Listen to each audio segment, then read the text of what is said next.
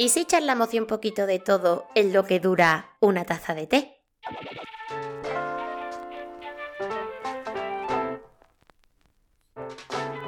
Bienvenido, bienvenida a una charla con té. Mi nombre es Aida y en la taza de té número 41 vengo a charlaros sobre cerrar ciclos. Qué fácil es decirlo y qué difícil es hacerlo, ¿verdad? Cuando hablamos de ciclos y del deseo de cerrarlos, la intención es la misma independientemente del ciclo al que nos referimos, ¿no?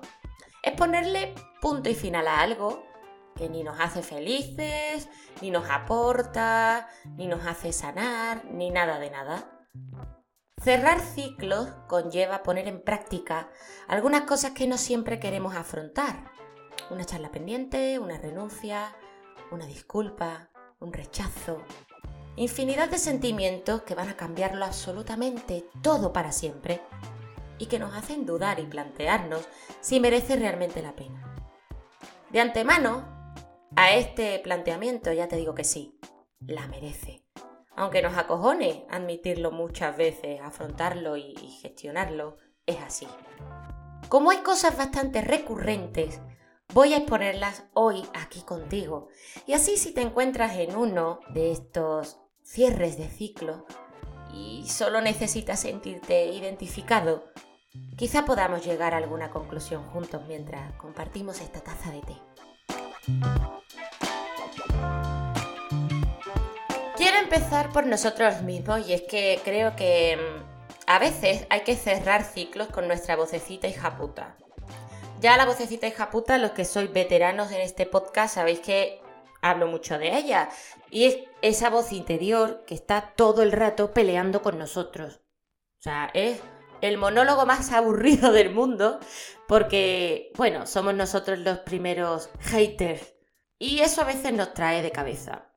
A veces pasamos por malas rachas, ¿no? Yo creo que todos hemos tenido una de esas, al menos una vez en la vida. Yo he tenido muchas, ya os lo digo. Y bueno, cuando tenemos esas malas rachas, entramos en un túnel donde realmente eh, no le vemos el fin cercano. Creemos que de ahí no se puede salir. Nos autosaboteamos repitiéndonos lo mal que estamos, lo chungo que nos va. Y, todas las noches pues viene la vocecita hija puta a recordártelo para encima quitarte el sueño, ¿no? Somos muy cabrones con nosotros porque no nos dejamos ni un solo respiro. Somos los primeros en incidir ahí en la herida sin parar, ¿no? Y, creo que, que no es sano, no es sano. Entonces, para empezar a dejar esa mala racha de lado, pese a que sea algo externo lo que nos está fastidiando, los primeros en tomar otra actitud y empezar a buscar una solución somos nosotros, nadie más, en serio. Entonces, eh, quizá el primer paso hay que darlo desde dentro, silenciando, poniendo en mute a esa vocecita hija puta y dejarla de lado. Cuando pasas esas etapas de, de estrés, de ansiedad, pues eso, porque vamos pues acelerados, vamos acelerados todo el rato. Y claro, el estrés y la ansiedad bien gestionada tal y como hablábamos en algún capítulo atrás con Rubén Carrillo, em, la ansiedad que se gestiona bien, esa nos viene fenomenal. Es que esa nos ayuda a mantenernos despiertos, a estar al loro, a no dejarnos de ir, a no dormirnos en los laureles. Pero la bien gestionada, la chunga, que es la que padecemos prácticamente todo el mundo, pues esa es la que nos afecta a todo, a nivel emocional, a nivel físico, a nivel todo, general. Entonces a veces, em, ante eso, ante la mala gestión del tiempo, que también hablábamos hace poquito, que vamos todo el rato como e, en un bucle constante sin parar, en una rueda que, que, parece que si frenas es malo y que si no vas al mismo ritmo que va el resto del mundo es que ya no llegas y ay, es que me sobran dos horas y tengo dos horas vacías. No sabemos gestionar el tiempo, ¿no? Si sumamos todo este cóctel, ¿vale? Nos damos cuenta que al final la mejor solución que podemos hacer para cerrar ese ciclo constante de velocidad aumentada para todo que nos lleva a ese estrés y a esa ansiedad es una frenada en seco. ¿Por qué? Dirás, pues mira, te lo respondo con lo que siempre defiendo, el autocuidado. Es decir, si tú no frenas a tiempo, lo más probable es que te derive e, en algo mucho peor y, al final tu vida vaya empeorando, pero, pero por consecuencias propias. Es decir, es que ni así se puede vivir, ni así se puede gestionar un día a día, ni así vas a llegar a ningún sitio que te, que te haga sentir ese bienestar que de verdad ansías tanto, ¿no?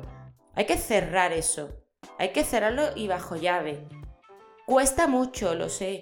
Cada día nos pasan cosas diferentes, cada día te vienen imprevistos. Pero creo que es importante cuando pasamos por una larga temporada donde esto se convierte en nuestro modus operandi diario, hay que cerrarlo para, para de verdad intentar empezar a enseñarnos de verdad cómo podemos ponerle frente a las cosas sin que eso nos traspase tantísimo. De verdad, son ciclos que vamos a pasar a lo mejor un poco más largos de lo debido. Nos vamos a pegar dándole vueltas a ese problema demasiado tiempo y creo que es importante hacer esa frenada en seco de la que os hablo para no caer en, algo un poquito más oscuro que, que nos cueste la vida salir. Y insisto lo de siempre, si no sabes solo, pide ayuda, que seguramente ellos tengan las herramientas a la mano para poder dártelas y que sientas que esa, esa etapa se puede cerrar mucho más fácil de lo que piensas. La veterana en cierres de ciclos, sin ninguna duda, es la que tenemos con, una relación, ¿no? Con esas relaciones que, que fueron y ya no, con esas que pudieran haber sido pero nunca fueron, esos que fueron a la par de otras y bueno, esos mal de amores que todos hemos vivido en algún momento, ¿no? Yo creo que aquí el clasicazo que yo al menos vivo demasiado en mi entorno y que ya os digo, me empieza a preocupar, ¿eh? Me empieza a preocupar. Son esos ex que no lo son del todo. Tengo mucha gente a mi alrededor que mm, mantiene una relación demasiado protectora, demasiado amable con un ex. Y ojo, ojo, cuidado, no me cuestiones. Pero me preocupa porque no acabaron bien. Es decir, Creo muy válido cuando terminas con alguien y terminas de puta madre y terminas porque, bueno, pues porque yo qué sé, se habéis dado cuenta de que ni él era para ti, ni ella era para ti, ni nada. Se acabó y punto, ¿sabes? Esas relaciones que acaban de buen rollo, en plan, tía, tío, mm, en serio, nos estamos haciendo más daño del que debemos, nos estamos cortando las alas y al final tú puedes ir por tu sitio, yo por el mío, y así nos estamos castigando el uno al otro. Seguimos con nuestras vidas, nos tomamos nuestro periodo de, duelo a fin de cuentas, cada uno por separado.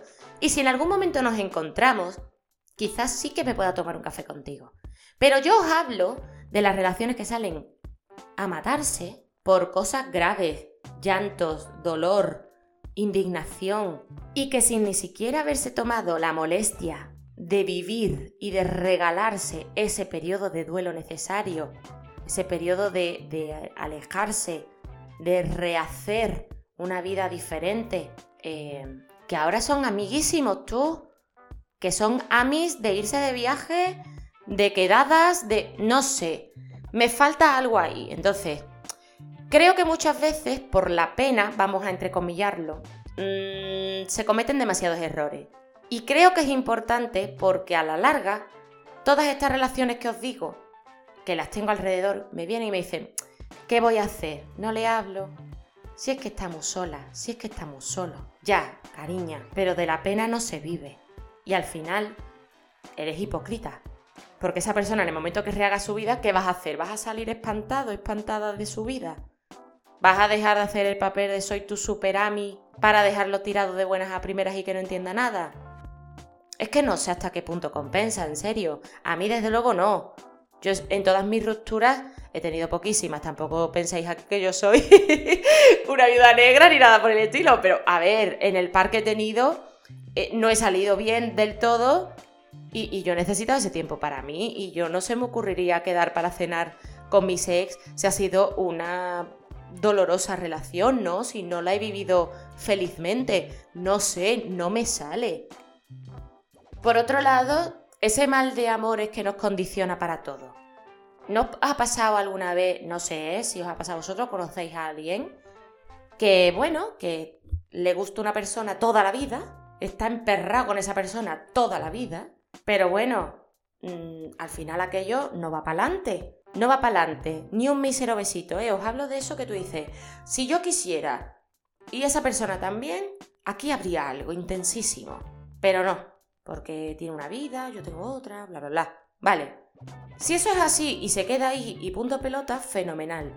Lo que no sirve es lo de como esa persona no me va a gustar nadie en el mundo. Y entonces todo lo condiciono a esa persona. Que esa persona se queda soltera, pues yo ya empiezo a verle carencias a mi relación. Y entonces le vuelvo a hablar y filtré un poquito. Y bueno, y si esa persona se va de viaje, pues voy a subir un post, ¿vale? Para que me vea que yo también soy feliz. Eso es muy tóxico, tío. Eso no puede ser así. Pasa así, pasa con los ex, pasa con todo. Y pasa tanto que yo me río y, y, me monto yo sola mi novela cuando voy a los posts de Instagram de personas que sé que están pasando por ahí. Es muy fuerte porque entonces, ¿qué estás haciendo? una novela a tu alrededor que flipas. En serio. Si no vas a estar con esa persona, no lo estés. No lo estés, pero cierra ahí, ¿no? No sé, echa bajo candado si quieres de hacer tu vida de verdad y no pensando todo el rato en una tercera persona que ni siquiera a lo mejor tiene interés de entrar en tu vida. No sé. Esos enganches eh, a, a esas relaciones son relaciones muy tóxicas. Al final, todo lo que viene alimentado por una relación tóxica acaba mal, por norma general, ¿eh? Entonces, si de verdad quieres vivir tu vida, si de verdad quieres hacer la vida que tú quieres y, hay personas que te sobran o sencillamente crees que no estás preparado para abrirle tu vida a otra, joder, pues no lo hagas. Pregúntate, óyete, siéntete y entonces comienza algo nuevo. Pero mientras que estés gestionando todo esto, pues igual ni es momento para que otra persona llegue a tu vida y sobre todo que no le hagas el daño pertinente por venir arrastrando algo del pasado que realmente no te deja vivir. Las metas propias también tienen cierres. Y me explico. Las metas propias son esos objetivos que nos ponemos a corto, medio, largo plazo, pero que a veces nos ponemos unos objetivos que no son reales a lo que de verdad queremos, a lo que de verdad sentimos, a lo que de verdad nos hace felices. Y aquí me voy a ceñir mucho a lo que más pasa, lo políticamente correcto. Llegas, te emparejas, pues claro, todo el mundo cuando roza cierta edad, te lo digo por experiencia, ¿eh? pues yo ya, esto a partir de los 30 ha sido mi monotema para mucha gente, ¿eh? Yo soy el alter ego de todo eso, entonces como que voy tarde de cara a la sociedad, ¿vale? Y lo que la sociedad no sabe es que a mí todo esto me importa un pimiento, pero yo te lo cuento igual. Cuando tienes cierta edad y tú ya tienes pareja, eh, casa propia, jolín, ¿y la boda para cuándo? ¿Y los niños para cuándo? ¿Y no sé qué para cuándo? ¿Para cuándo qué? Esos comentarios de cuñado. ¿Qué ocurre? Que hay gente que esto se lo toma muy, muy, muy a lo personal y cree que seguir lo políticamente correcto es esta frase que me encanta, lo normal. Te echas un noviete, una novieta, vives un poco así una temporada juntos, decidís compraros algo a medias, una mascota, que eso ya es como, guau, mascotas, toma para adelante. Tenéis un nene o os casáis, esto ya cada vez va cambiando más el orden y todo muy bien. ¿O no?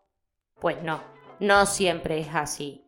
Hacerlo políticamente correcto no tiene por qué hacerte feliz. Es decir, las metas propias que te pongas, que sean las tuyas, no lo que la sociedad espera de ti. Es como cuando dices, mira, es que mm, yo siempre he querido ser, no sé, esteticista, pero es que mis padres, como no ven el futuro claro de una esteticista, pues mira, que estoy estudiando ingeniería. ¿Ya? y una carrera seguramente de ingeniería te va a adornar el currículum que te cagas de bonito. ¿Pero tú vas a ser feliz siendo ingeniero o ingeniera? Pues esa es la pregunta. Entonces, es muy surreal hacer cosas bajo nuestro trabajo, nuestro sacrificio, nuestro tiempo, solo por contentar a alguien que no seas tú.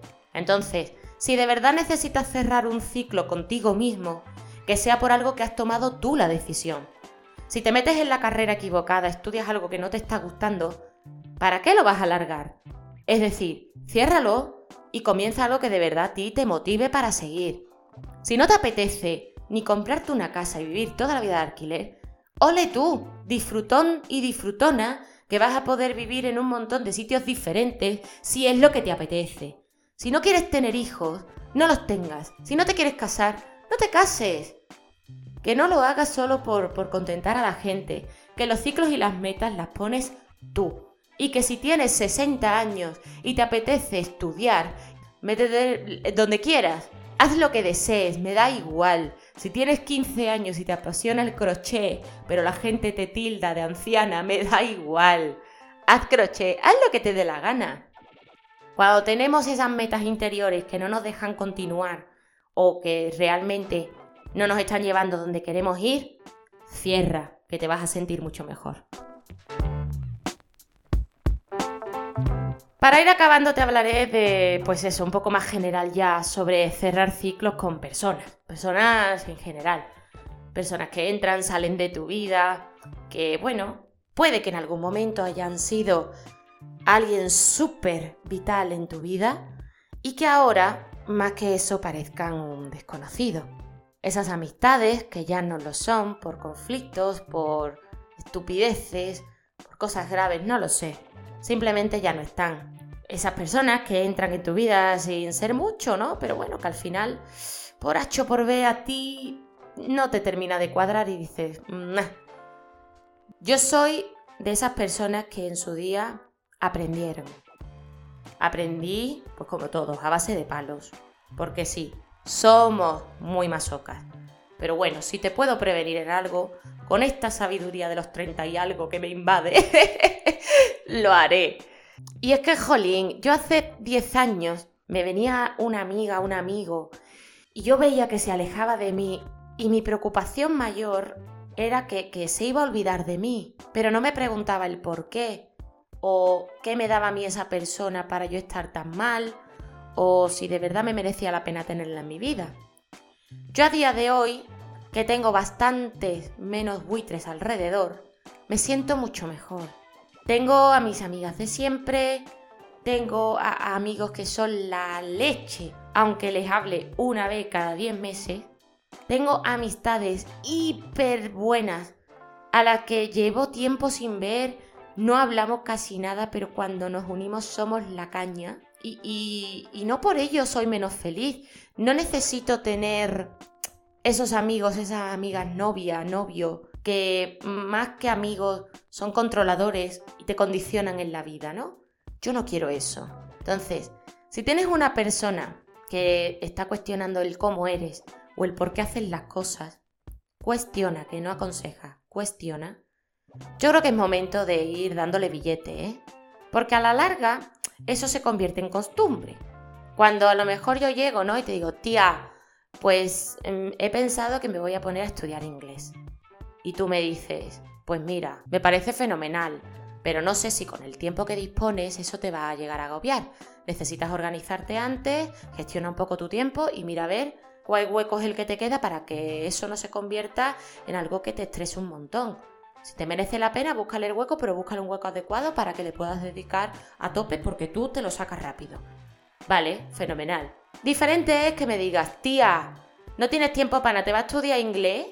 Eso es una cagada. Al final lo vas a acabar dejando y vas a perder tiempo y dinero. ¿Entendéis la diferencia, no? Porque dices lo mismo, ¿eh? Pero el cómo lo dices, ¡buah!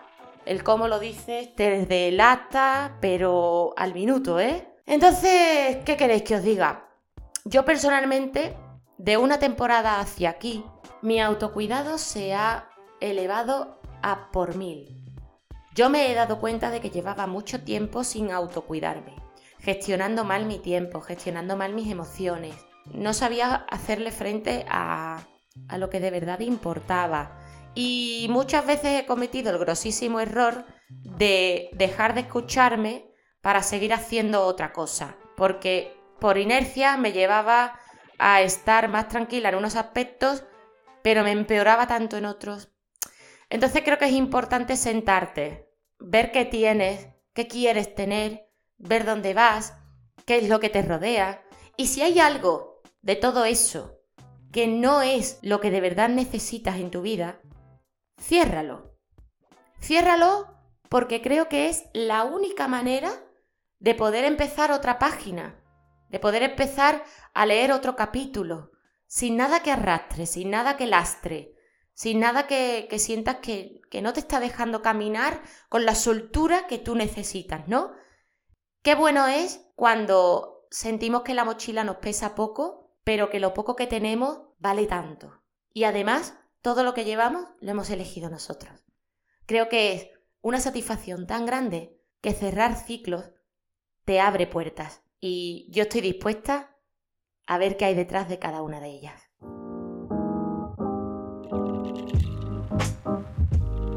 Gracias por compartir esta charla conmigo a través de tu plataforma favorita, ya sea Spotify, Evox, Apple Podcast, Google Podcast, sabes que estoy en todas ellas. Y nos vemos en la próxima taza de té. Un beso.